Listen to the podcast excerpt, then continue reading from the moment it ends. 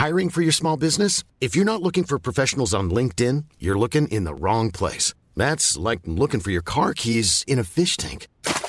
LinkedIn helps you hire professionals you can't find anywhere else, even those who aren't actively searching for a new job but might be open to the perfect role. In a given month, over 70% of LinkedIn users don't even visit other leading job sites. So start looking in the right place. With LinkedIn, you can hire professionals like a professional. Post your free job on linkedin.com slash people today.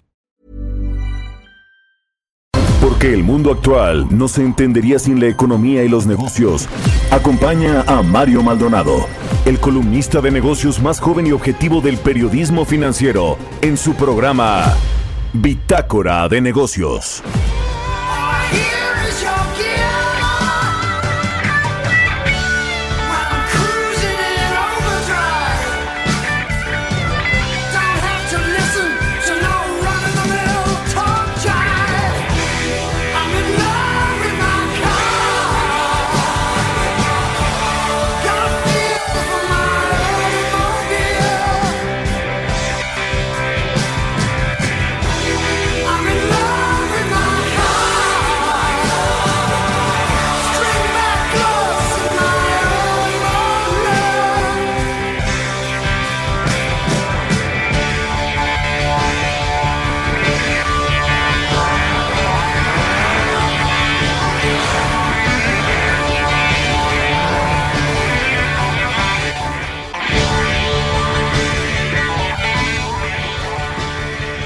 Tal? ¿Cómo están? Muy buenos días. Bienvenidos a Bitácora de Negocios. Yo soy Mario Maldonado y me da muchísimo gusto saludarlos en este viernes 11 de diciembre del 2020. Saludo con mucho gusto a quienes nos escuchan a través de la 98.5 de FM aquí en la Ciudad de México, en Guadalajara, Jalisco por la 100.3 de FM y en Monterrey, Nuevo León por la 90.1 de FM. También saludo al resto de las estaciones que nos retransmiten en otras ciudades y estados de la República Mexicana, en el sur de los Estados Unidos y quienes nos siguen a través de la página heraldodemexico.com.mx. Arrancamos este viernes como todos los días con un poco de música. Esta semana estamos escuchando canciones de los discos más caros y difíciles de conseguir en la historia. Es el caso de este de Queen, se llama I'm in Love with My Car. Es una canción lanzada en 1975 como eh, parte, bueno, pues eh, de un álbum de Queen y este disco ha alcanzado un valor de 6 mil euros. Así, así las cosas con estos eh, discos, pues bueno, de bandas muy representativas como esta inglesa Queen. Bueno, vamos a entrar a la información. Con Roberto Aguilar vamos a platicar en unos minutos sobre el retraso de estímulos en Estados Unidos y la indefinición del Brexit que están afectando los mercados, atizan la volatilidad financiera, mientras que la farmacéutica británica AstraZeneca combinará su vacuna con la rusa de Sputnik 5. Interesante esta alianza. Y en México la, reforma al Banco Central amenaza el sistema financiero, eso dice el gobernador de Banjico, Alejandro Díaz de León. Vamos a entrar en esos temas con Roberto Aguilar.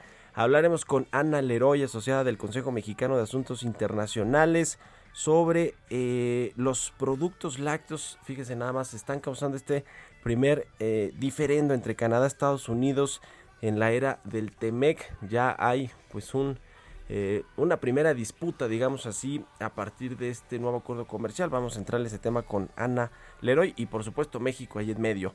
Hablaremos como todos los viernes con Jimena Tolama, la editora en jefe del CIO.com, sobre los últimos movimientos de empresas fintech mexicanas, las nuevas adquisiciones, las nuevas rondas de inversión y también eh, sobre otros debuts en Wall Street como el de Airbnb que ya cotiza en la Bolsa de Valores de Nueva York. Y vamos a platicar también con Miquel Arriola, el nuevo presidente de la Liga MX. Vamos a hablar pues de los retos eh, hacia adelante que tiene Miquel Arriola, un pues exfuncionario público ya muy conocido aquí en México y que bueno, pues su paso por la administración pública ha sido también pues muy relevante, eh, lejos de los escándalos. Así que vamos a hablar sobre todo de la Liga MX que viene para la Liga MX con Miquel Arriola al frente. De todo esto vamos a platicar hoy aquí en Bitácora de Negocios. Así que quédense con nosotros. Ya es viernes, fin de semana, son las 6.5.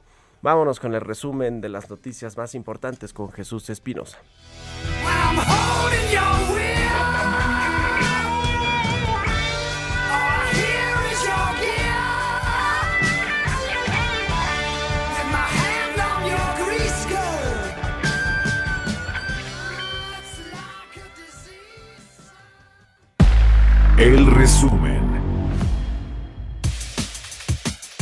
Presidente Andrés Manuel López Obrador dijo que la propuesta del gobierno sobre el salario mínimo es un alza de 15% para 2021.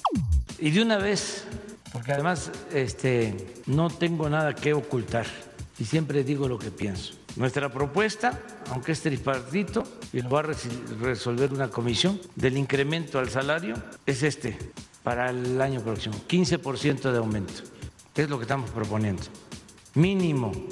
Luego de este anuncio, la Confederación de Cámaras Industriales dijo que ante la situación económica actual es necesario que el presidente reflexione sobre su planteamiento de subir 15% al salario mínimo, ya que las empresas se han visto muy afectadas por la pandemia del coronavirus y el confinamiento.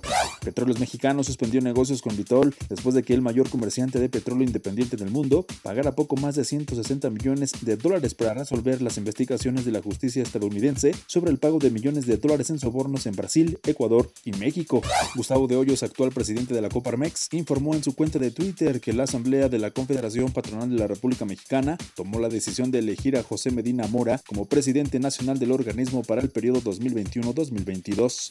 La Comisión Reguladora de Energía aprobó una norma oficial mexicana que establece las especificaciones de seguridad y los lineamientos de carácter técnico que debe cumplir la Red Nacional de Transmisión y las redes generales de distribución que forman parte del sistema eléctrico nacional. Bitácora de negocios en El Heraldo Radio. El editorial.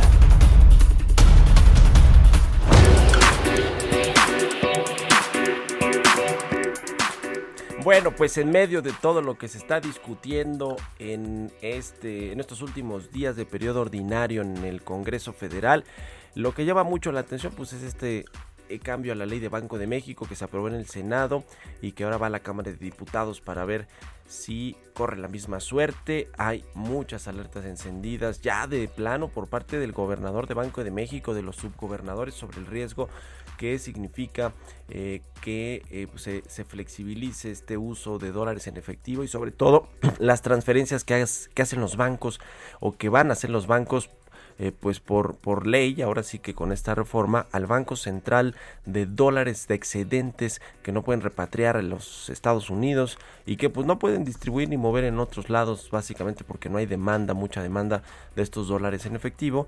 Y bueno, pues con todas las implicaciones y riesgos que tiene para el sistema eh, financiero, pero sobre todo para el Banco Central y las reservas internacionales que pues se... Eh, sea producto de lavado de dinero, de alguna actividad ilícita, los dólares que lleguen a las reservas internacionales, que son por ahí de los 200 mil millones de dólares.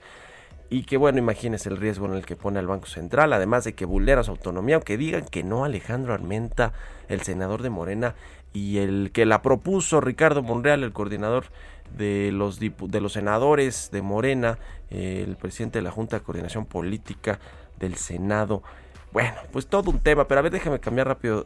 Ahorita vamos a entrar en ese asunto con, con Roberto Aguilar. Es que de verdad llama, llama mucho la atención cómo por beneficiar a menos de 1% de los eh, del dinero que llega en México a través de remesas es en efectivo. O sea, ni siquiera se está beneficiando realmente a esas 10 millones de familias mexicanas que viven de las remesas y que requieren eh, pues una flexibilización ahí sí del tipo de cambio y sobre todo mejores tipos de cambio y también que los que sus dólares pues puedan ser aceptados aquí fácilmente porque los bancos los van a mandar al, Banco Central.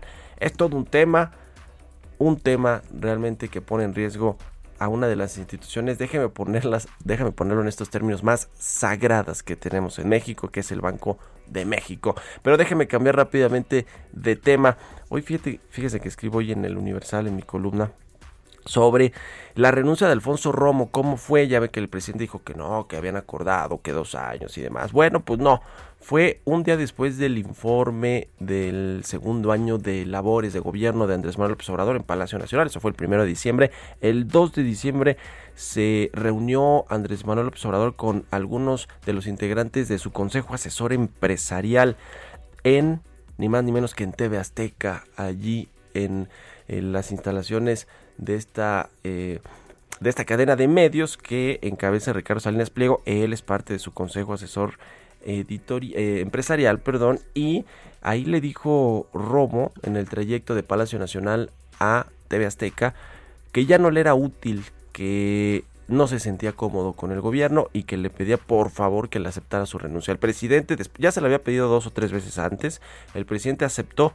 finalmente y fíjese nada más lo curioso, iban en una camioneta, se eh, pararon ahí en Periférico Sur, cerca de TV Azteca, unos metros, y allí decidió el presidente del observador escribir el Twitter, se lo dictó a uno de sus asistentes y entonces ahí publicó este mensaje que decía que Alfonso Romo pues ya no formaría parte del gabinete de Andrés Manuel López Obrador. Así que está interesante todo esto y fíjese una cosita más, Romo recomendó a Tatiana Cloutier para sustituirlo como jefe de la oficina de la presidencia y enlace con empresarios como jefa de la oficina de la presidencia, pero el presidente ya le tiene un encargo a Tatiana Cloutier, que es la Secretaría de Economía, pero pues mató ahora que como se dice dos pájaros de un tiro porque extinguió el cargo de jefe de oficina de presidencia y le encomendó a Tatiana Cloutier que se hiciera cargo también de la relación con los empresarios, que era lo que venía llevando Alfonso Romo. Interesante todo esto que me lo contó una fuente de primerísimo nivel y ahí yo se la paso al costo. ¿Usted qué opina? Escríbame a mi cuenta de Twitter, arroba Mario Mal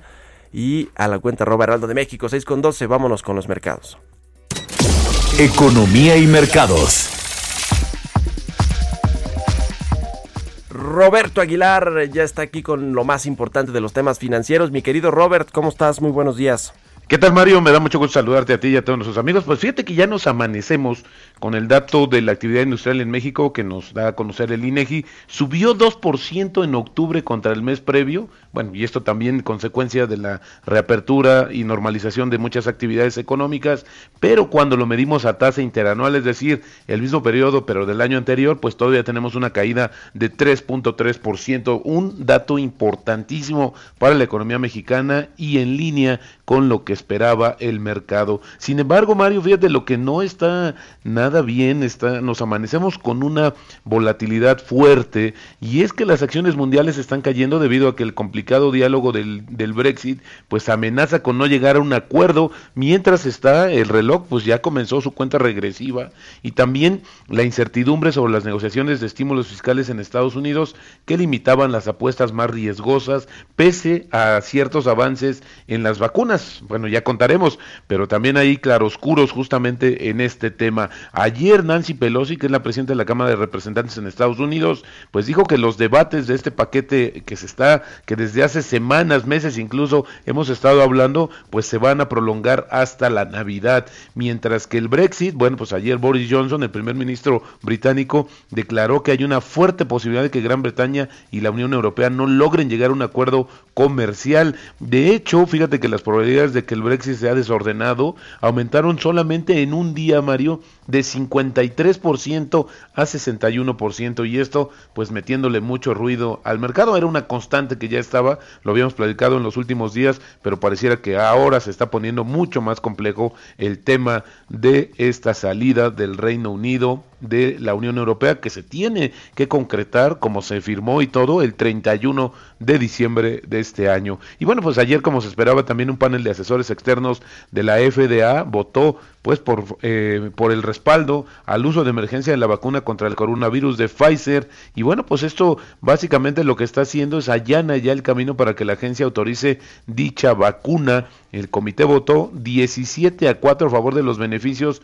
de la vacuna de Pfizer y bueno, que superaron también a través de las pruebas los riesgos en adultos de 16 años o más. Interesante que un miembro de este panel pues se abstuvo de votar y bueno, pues nosotros esperaríamos, o como se había dicho, que era prácticamente cuestión de horas que en cuanto recibieran este aval, pues la FDA autorizaría y comenzaría pues la vacunación masiva, lo cual no sucedió. Así es que bueno, pues tampoco es una buena señal en ese sentido. Fíjate que también otra en temas de la vacuna Te comento, Mario, que la británica AstraZeneca va a investigar la combinación de su potencial vacuna con la, con la rusa, la Sputnik 5, una medida que científicos rusos han sugerido que podría aumentar considerablemente su eficacia.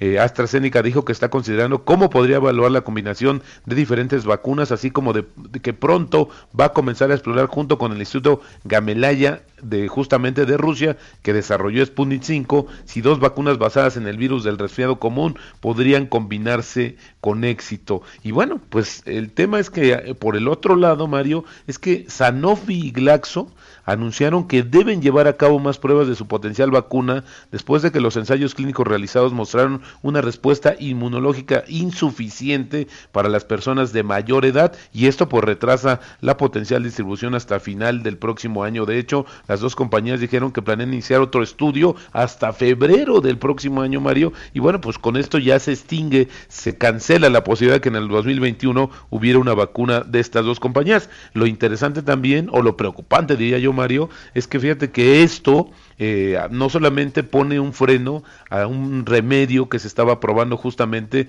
con pruebas más eh, convencionales o sistemas más convencionales para atacar el virus, sino también a todos los países, Mario, que ya habían hecho compras anticipadas de estos laboratorios, que es Estados Unidos, la Unión Europea, Canadá y Reino Unido, que habían hecho compras anticipadas por ciento de millones de dólares y de dosis de esta vacuna. Por eso te decía claroscuros con el tema de las vacunas vacunas en el mundo. Y luego también lo que me llama la atención es esta... Eh, pues esta declaración que hizo la Organización Mundial de la Salud hoy precisamente, que dice que cualquier efecto adverso de las vacunas debe ser revisado por las autoridades eh, nacionales y esto pues eh, justamente a raíz de que la agencia reguladora británica pues advirtió que las personas que tienen antecedentes pues altos de, de ciertas eh, respuestas inmunológicas pues que se abstengan de aplicarse la vacuna así es que bueno pues esta situación aunque ya ayer platicábamos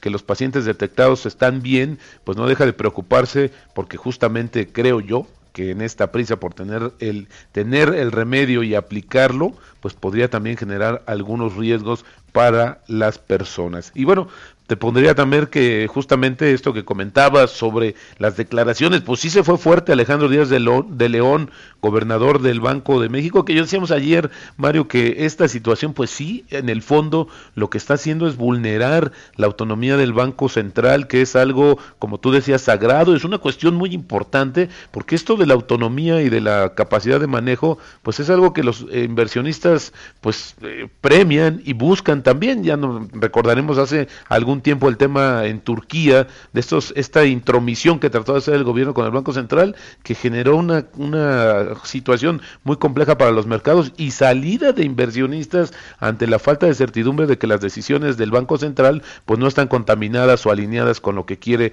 el gobierno de su país y bueno pues este riesgo aunque parece extremo pareciera que ya se asoma en México y esta es la advertencia que en el fondo también hace justamente el gobernador del Banco Central Mario. Pues sí, ¿qué, qué cosa con esta propuesta de Ricardo Monreal y que avalan pues ahí los senadores Alejandro Almerta porque porque pues no beneficia a muchas personas y por el otro lado sí pone en riesgo a la institución tan relevante que es el Banco Central y las reservas internacionales, que son el blindaje de la economía y de las finanzas públicas, el respaldo que tenemos, ¿no?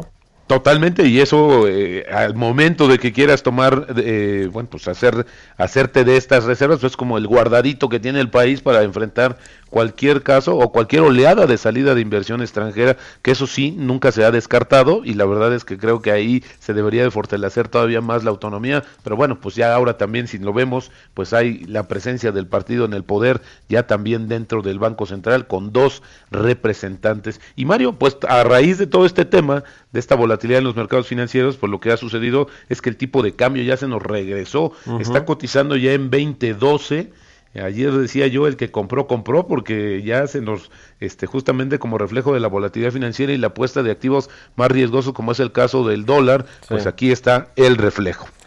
Bueno, tú no compras dólares en efectivo, sí, Robert. No, no, no, bueno, no, no, no todavía no. Ok, ok, menos mal. Gracias, Roberto. Muy buenos días, buenos días Roberto Aguilar. Síganlo en Twitter, Roberto AH6 con 20. Mario Maldonado en Bitácora de Negocios. Está en la línea telefónica Ana Leroy, asociada del Consejo Mexicano de Asuntos Internacionales. ¿Cómo estás, querida Ana? Qué gusto saludarte. Buenos días. Qué gusto saludarte, María. Y al auditorio. Buenos días. Oye, este asunto, esta queja que inició Estados Unidos en contra de Canadá en pues ya en el marco del TEMEC por estas cuotas de productos lácteos. ¿Qué, qué, significa? ¿Es el primer encontronazo eh, o eh, digamos diferendo entre estos dos países ya con el nuevo acuerdo comercial? En efecto, eh, el día de ayer, el representante comercial de los Estados Unidos, Robert Lighthizer, que ya le queda nada, pues ahora sí que estar en, en el, en el USTR, anunció que en efecto ha pedido consultas con el gobierno canadiense porque eh, Estados Unidos argumenta que eh, Canadá ha tomado ciertas medidas que van eh, pues, en contra de lo que dice el TEMEC y que supuestamente, bueno, porque esto acuérdate que, bueno, pues si se inicia un caso de solución de controversias, están dañando unos contingentes arancelarios para los cuales Estados Unidos tiene derecho dentro del TEMEC. Una de las cosas que eh, se pudieron negociar dentro del acuerdo, y esto sí es nuevo, ¿sí? A pesar de que ya, eh, pues, eh, todo lo que es, digamos, en materia de desgrabación arancelaria ya, ya se dio dentro del Tratado de Libre Comercio de América del Norte, sí hubo un incremento para que Estados Unidos pudiera tener un acceso a ciertos contingentes arancelarios de casi 4%, 4% en el mercado canadiense eh, de lácteos. Entonces, eh, bueno, pues esto se dio y pues ahí eh, primero se van a ir a unas a unas consultas, están solicitando consultas, hay 30 días para ver si las partes pueden negociar de alguna forma pues que esta diferencia se no se vaya a un panel de solución de controversias y ya a partir de aquí pues vamos a ver si en efecto se establece en el panel, ¿no? Es un, es un proceso un poquito más, más tardado pues es un, eh, digamos, eh, eh, precedente de lo que quizá y digo quizá suceda a veces con, con, México en asuntos que están ahí pendientes y que sobre todo empujaron mucho los demócratas, ¿no? No sé, en temas laborales, en temas medioambientales, yo creo que con las políticas que tenemos aquí en, en México y, y, bueno, pues que luego no respetamos mucho aquí el Estado de Derecho y los contratos y las inversiones de extranjeros, pues quizá sea el antecedente o el presidente de lo que vamos a vivir nosotros con Estados Unidos, ¿no, Ana? Yo creo que sí. Hay que recordar, y esto es importante, haya una administración demócrata en la Casa Blanca o haya una administración republicana, claro, creo que con los republicanos y con Trump sí nos fue, nos fue bastante pesado, pero eh, hay que recordar, un tratado de comercio sí establece reglas y eh, establece un marco legal al cual pues las partes tienen que eh, tienen que apegarse. Entonces eh, en el caso de México como tú bien mencionas y bueno ahora tenemos una administración que entra en enero que además le puso dientes al tratado sí con respecto a México porque hay que recordar que por ejemplo el, el capítulo de inversión en, en, de solución de disputas en materia de inversión solamente aplica para esta, para Estados Unidos y para México ¿sí? Entonces, este, esta sección del acuerdo, el ISD es que le llaman, que es este, este solución de controversias en materia de inversión, no aplica para Estados Unidos y para Canadá. ¿Sí? Entonces, esto tomando en cuenta, bueno, pues todos los antecedentes de México en, eh, pues en, temas de respetar los acuerdos que ya están firmados. En un minutito, Ana, ¿qué, ¿qué, crees que va a pasar ya con ya cuando esté en el gobierno, en pleno gobierno, eh, el, Joe, Biden y que bueno pues tenga que revisar a ver qué hay que hacer con México qué crees que lo primero que, es lo que va pues a pedirle ahí al canciller al presidente López Obrador eh, tratar en términos de relación bilateral yo creo que lo primero que va a estar ahí es la cuestión migratoria. Y inmediatamente después eh, pues revisar lo que se negoció en materia comercial y ver cómo va México en, el, en, los, en sus avances en materia laboral eh, y ambiental obviamente. Entonces y que no haya ahí ningún eh, traspié en la parte energética también porque eso va a ser un tema muy controversial eh, muy ríspido entre los dos países pues ya lo estaremos viendo y lo platicamos aquí si nos permite. Te agradezco mucho, como siempre, Ana Leroy, asociada de Comexi, que nos hayas tomado la llamada. Muy buenos días. Yo también, buen día, Mario. Que estés muy bien. Vamos a hacer una pausa y regresamos aquí a Bitácora de Negocios.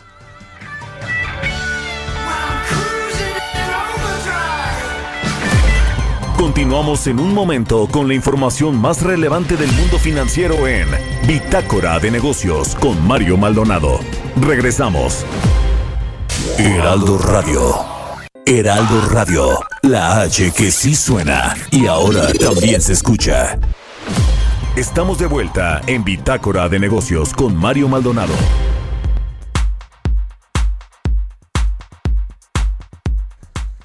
Ya estamos de regreso aquí en Bitácora de Negocios. Son las 6 de la mañana con 30 minutos tiempo del centro de México.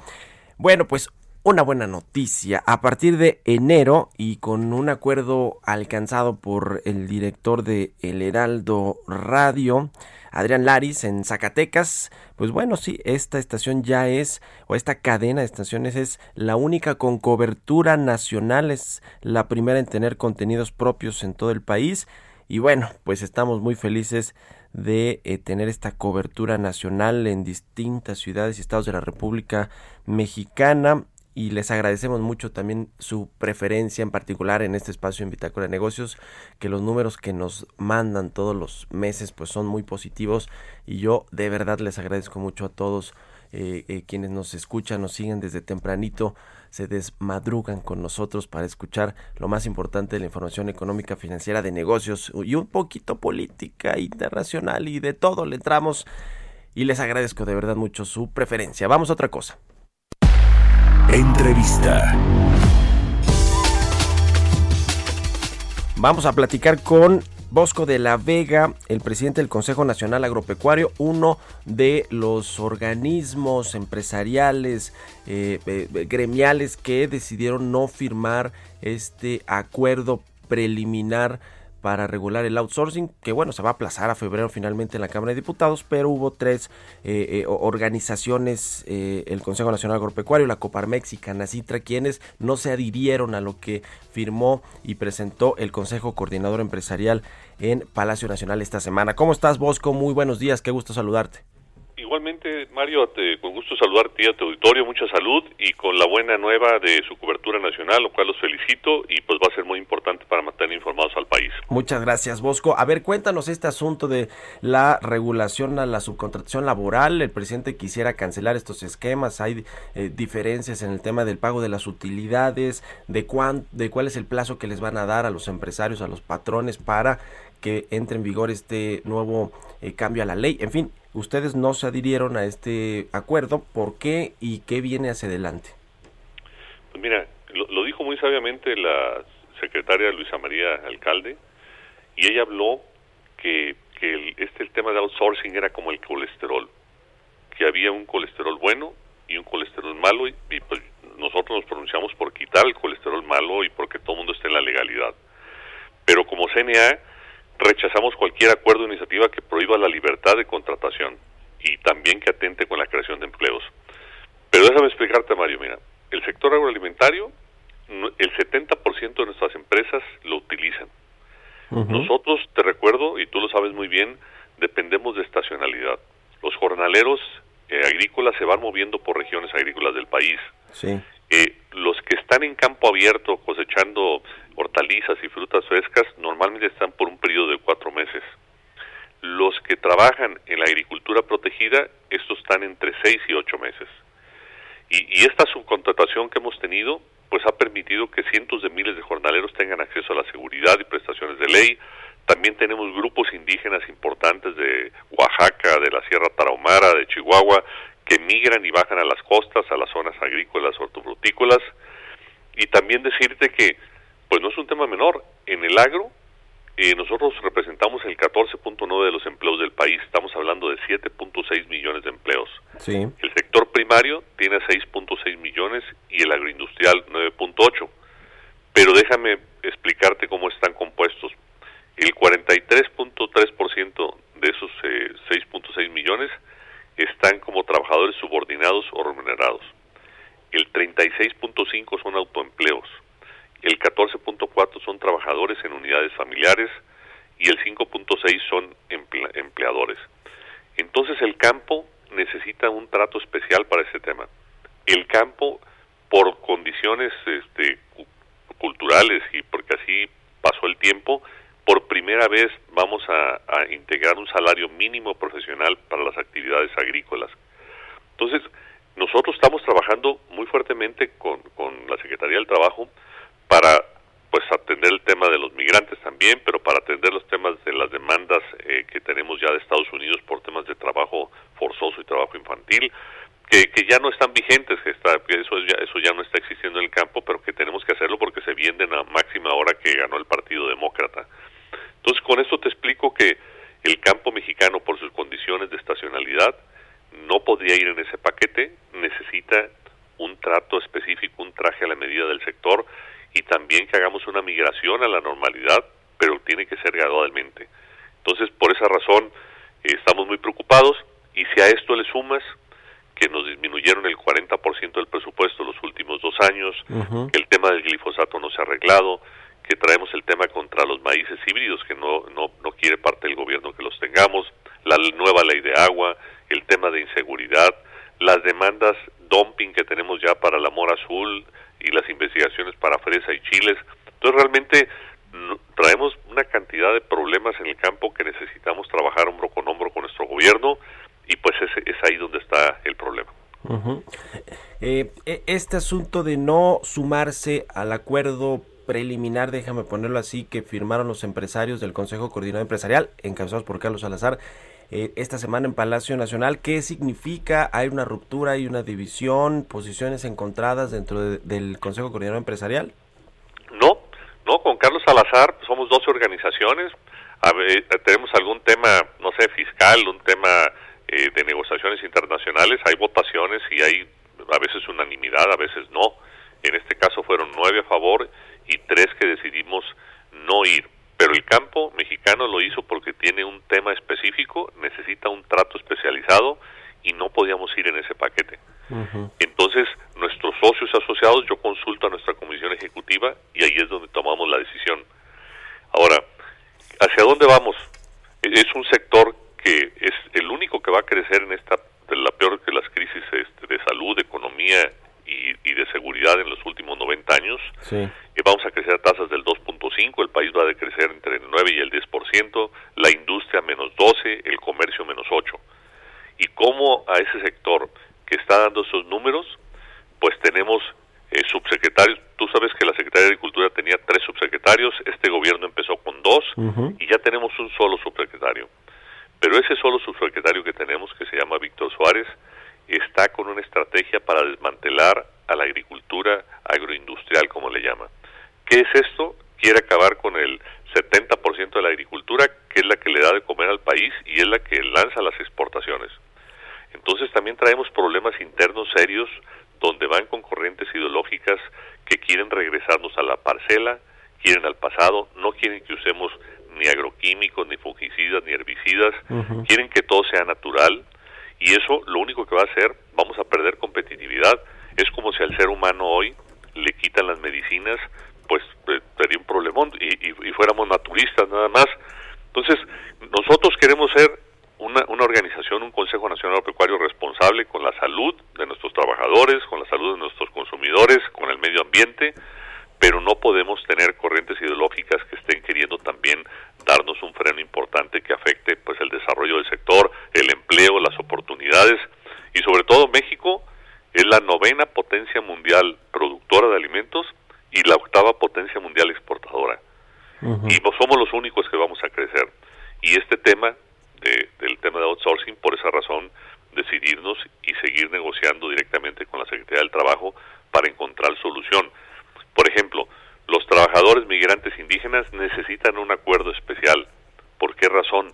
Porque muchos de ellos no tienen identificaciones. Eh, muchos de ellos no hablan español. El tema es, tenemos que hacer registros diarios de la nómina porque también se están movilizando diferentes campos. Por ejemplo, un trabajador que viene de otras zonas del país, por, por un ejemplo a Sinaloa, ellos están esperando qué cultivo va a subir de precios porque hay 60 opciones de cultivo para ver dónde les van a pagar más. Sí. Eh, un trabajador de campo está ganando entre 250 a 300 pesos por día. Entonces, los mejores trabajos del campo pagados son los ligados a la exportación, donde México Hoy, eh, digo, este año estaríamos cerrando alrededor de 40 mil millones de dólares de exportación de la agroindustria y 10 mil millones de dólares de superávit. Entonces, mucho por hacer por la pobreza. Tenemos al 26% de la población en las zonas rurales y al 60% de la pobreza. Por esa razón, no firmamos este acuerdo, pero vamos a estar en la mesa de negociaciones, vamos a construir y queremos ser responsables con nuestros con nuestro gobierno, pagar nuestros impuestos y como decía nuestra secretaria, alcalde, vamos a cuidar el colesterol bueno y el sector agroalimentario quiere ser ese colesterol bueno. Muy bien, pues ahí está. Muy muy breve, eh, Bosco, ¿te interesa participar para ser el próximo presidente del Consejo Coordinador Empresarial? Eh, no, Mario. Yo concluyo en el mes de enero, el enero 28, concluyo en tiempo y forma mi periodo. eh, la verdad, yo soy yo soy agricultor. Mi hermano Bernardo, que es mi socio, me permitió dos años. Me alargué a cuatro, me sacó la tarjeta roja y me dijo, te necesito en el campo. Acabo de estar con él en una reunión de asamblea y es para ver hacia dónde vamos, el futuro, los cambios. Estamos inmigrando a, pues a la producción de berries, eh, producimos papa, trigo, maíz. Entonces sí, yo regreso a mis actividades después de, con mucho gusto, haber servido a mi sector por un periodo de cuatro años, que es lo que permiten nuestros estatutos. Pues muy bien, estaremos en contacto todavía en, en, en las próximas semanas y todo para ver cómo se mueve este asunto del outsourcing y muchas otras solicitudes que ya nos comentaste que tienen eh, pues eh, los trabajadores del campo mexicano, el sector agroalimentario en nuestro país. Muchas gracias Bosco de la Vega, presidente del Consejo Nacional Agropecuario y muy buenos días. Gracias a ti, mi estimado Mario, y felicidades otra vez por esa cobertura nacional y gracias por el apoyo al sector agroalimentario que siempre hemos recibido de ti. Gracias, Bosco. Un abrazo. Vamos Un abrazo. con otra cosa. 6 con 41. Innovación. Y bueno, como todos los viernes, ya está Jimena Tolama, la editora en jefe del CIO.com. ¿Cómo estás, mi querida Jime? Buenos días, adelante. Mario, muy buenos días, un gusto saludarte como siempre. Vamos a tener que volver a hablar de la industria fintech en México porque hubo tres compañías que anunciaron planes de expansión o de inversión esta semana. Es muy importante todo lo que suceda en este sector porque de toda Latinoamérica, junto con Brasil, es aquí donde se concentra la mayor inversión. Entonces, primero tenemos a Bitso, esta plataforma de compraventa de activos virtuales, la más consolidada en México hasta ahora, eh, recibió dinero, unos 62 millones de dólares para ser por parte de dos fondos de inversión, cuya tesis está muy enfocada en fintech. Son Kasek Ventures y QED Investors. Suelen invertir en otras compañías también muy taquilleras, pero básicamente si ellos te dan dinero, tienes la bendición. Pero lo más relevante en esta ocasión es que Bitso representa la primera inversión que estos fondos hacen en una empresa fintech de criptomonedas y que además es mexicana. Y como todo capital fresco que entra, se destina en su mayoría a los planes de expansión que se tengan. Y en este caso, Bitso tiene puesto el ojo en Brasil, que es el mercado con más empresas fintech. Ya veremos cómo les va en su incursión y también a su llegada a más países. Después tenemos a Albo, un Challenger Bank, un banco digital anunció que también reunió unos 45 millones de dólares. Ellos suman ya medio millón de clientes en el país y una red de 30 mil establecimientos donde pueden recibir depósitos. ¿Qué es lo que hacen? Ellos tienen una licencia para operar como un banco depositario y están trabajando para convertirse en el principal proveedor de servicios para eh, eh, la, la clase media, ese es su mercado, que no tienen servicios bancarios suficientes o que no acceden a todos los productos financieros del mercado. Ahí está el negocio. Aquí el dinero lo van a utilizar para crecer su abanico de servicios a préstamos y seguros, algo que por ejemplo también ya hizo Nubank y que, insisto, es uno de los rivales a vencer ahora que llegó a México.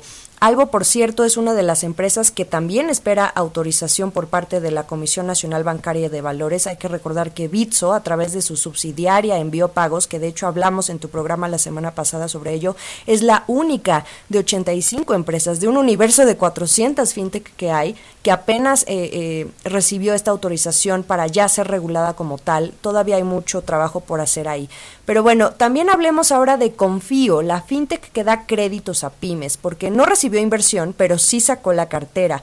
Lo que hizo fue comprar eh, eh, a una desarrolladora de una plataforma contable en la nube que se llama Gestionix. Son de estas empresas que desarrollan sistemas de, gestión, los famosos ERP, ¿no? Que te sirven para tener bien todos tus procesos internamente en, en estas cuestiones contables y administrativas. Entonces, ya veremos lo que esto les representará para su negocio o qué planean, ¿no? Hay que recordar que Confío es una de las fintech que más capital han recibido a lo largo de su historia. Apenas el año pasado recibieron unos 100 millones de dólares aportados nada más y nada menos que por SoftBank. Y bueno, de México ahora nos vamos a Wall Street. Te traigo datos de cómo le fue finalmente a Airbnb y DoorDash en su debut en bolsa y del que tanto hablamos por acá en su momento. Airbnb protagonizó una salida a bolsa para recordar. Empezó con un precio de 68 dólares por acción y al abrir la bolsa este se elevó a 146 dólares, o sea prácticamente más que lo duplicó. En total recaudó 3.600 millones de dólares y su valor de mercado ascendió a 86 mil millones de dólares.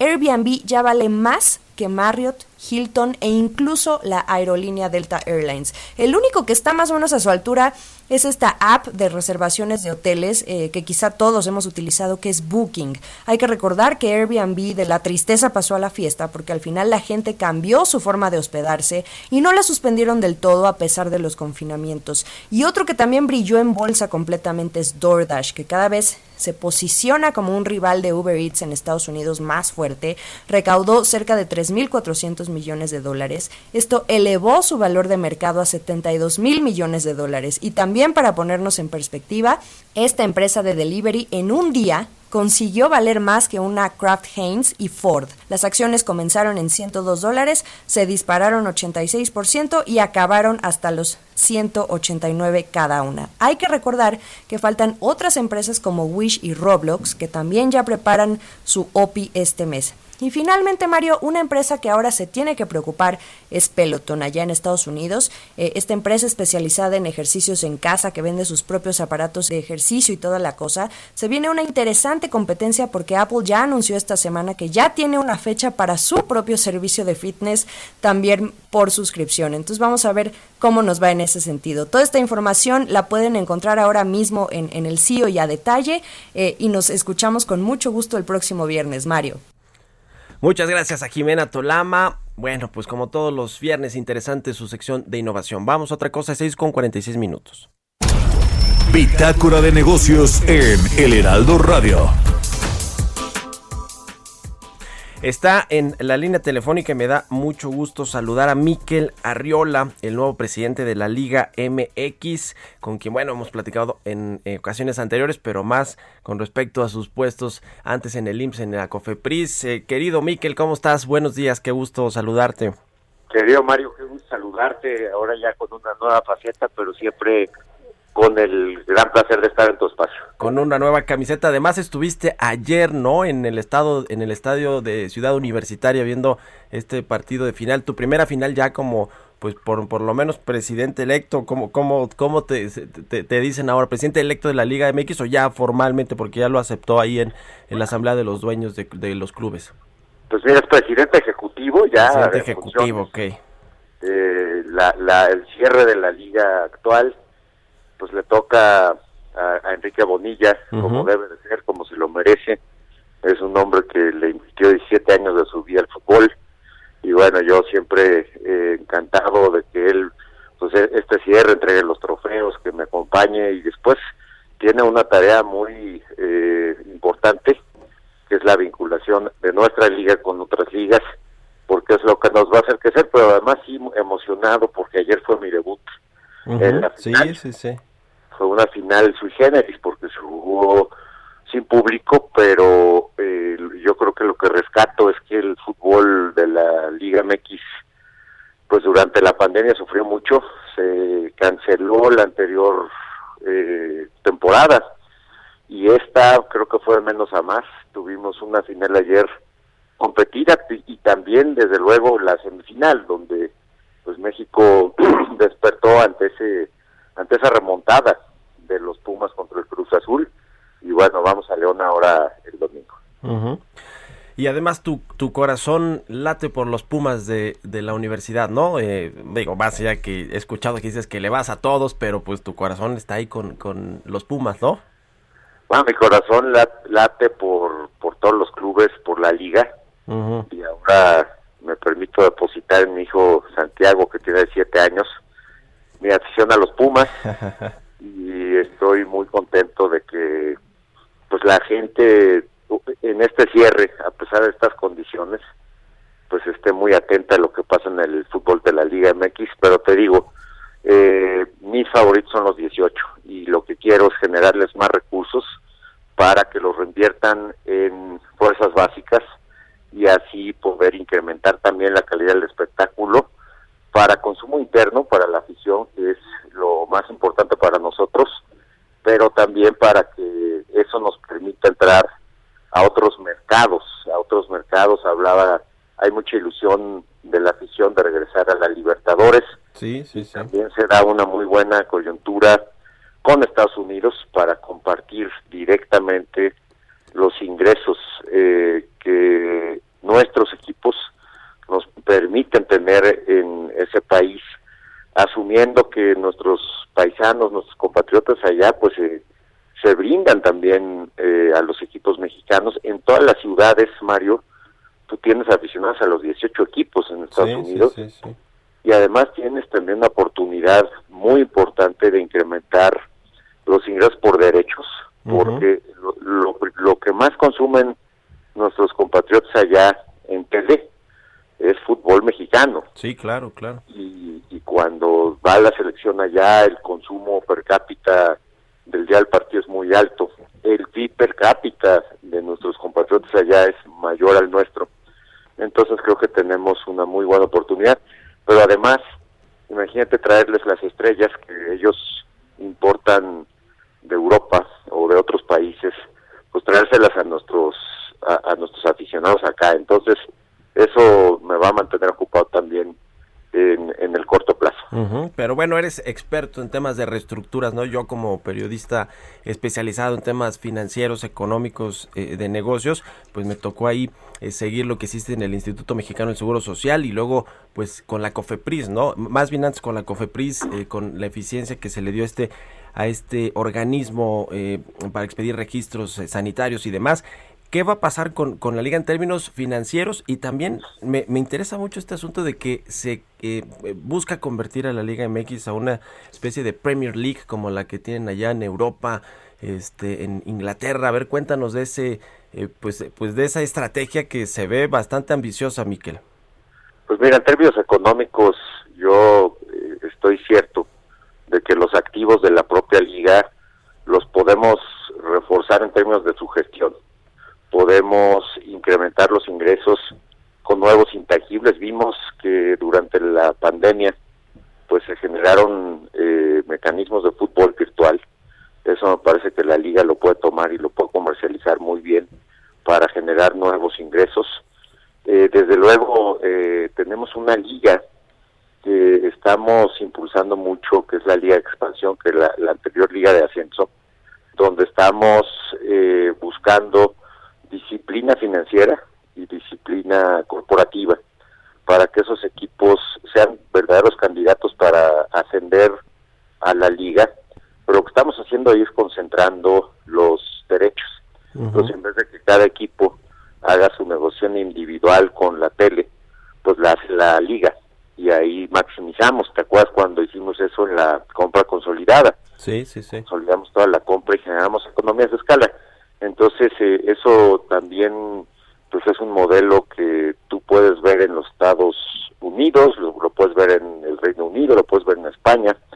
Eh, buscar que, por ejemplo, también los uniformes se gestionen o el uniforme se gestione conjuntamente. Yo, yo lo que le quiero dar a los dueños es una posición mejor respecto a la comercialización de sus equipos y, numéricamente me parece que es demostrable que lo que expansión ganaba, por ejemplo, en términos de comercialización de derechos hace dos años, pues era una décima parte de lo que ganan ahora porque la comercialización se hizo conjunta. Entonces por ahí vamos y luego eh, el gran salto cuántico en órdenes de magnitud de ingreso será acceder al mercado norteamericano. Que ese es el otro paso muy interesante y, pues muy ambicioso también. Qué bueno que hay eh, retos importantes de frente para la Liga MX, para el fútbol mexicano y que, y que seguramente, bueno, pues se van, se van a lograr ahí con, con tu eh, presidencia ejecutiva, eh, Miquel. Te agradezco mucho y seguimos en contacto si nos permites. Muchas gracias por haber tomado la entrevista. gracias por el espacio y te mando un muy fuerte abrazo. Igualmente, un abrazo, que estés muy bien. Miquel Arriola, el nuevo presidente ejecutivo de la Liga MX. Con esto llegamos al final de Bitácora de Negocios. Gracias por habernos acompañado. Quédense aquí en el Heraldo Radio con Sergio Sarmiento y Lupita Juárez y nosotros nos escuchamos el próximo lunes tempranito a las 6. Muy buenos días.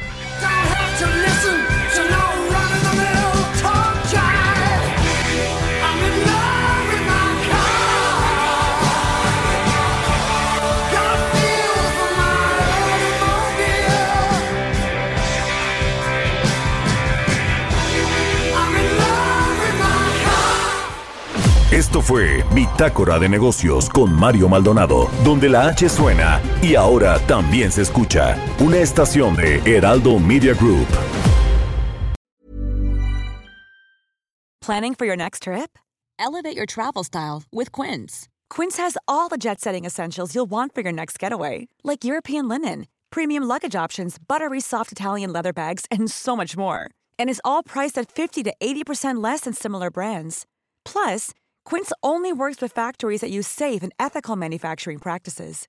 Pack your bags with high-quality essentials you'll be wearing for vacations to come with Quince. Go to quince.com/pack for free shipping and 365-day returns.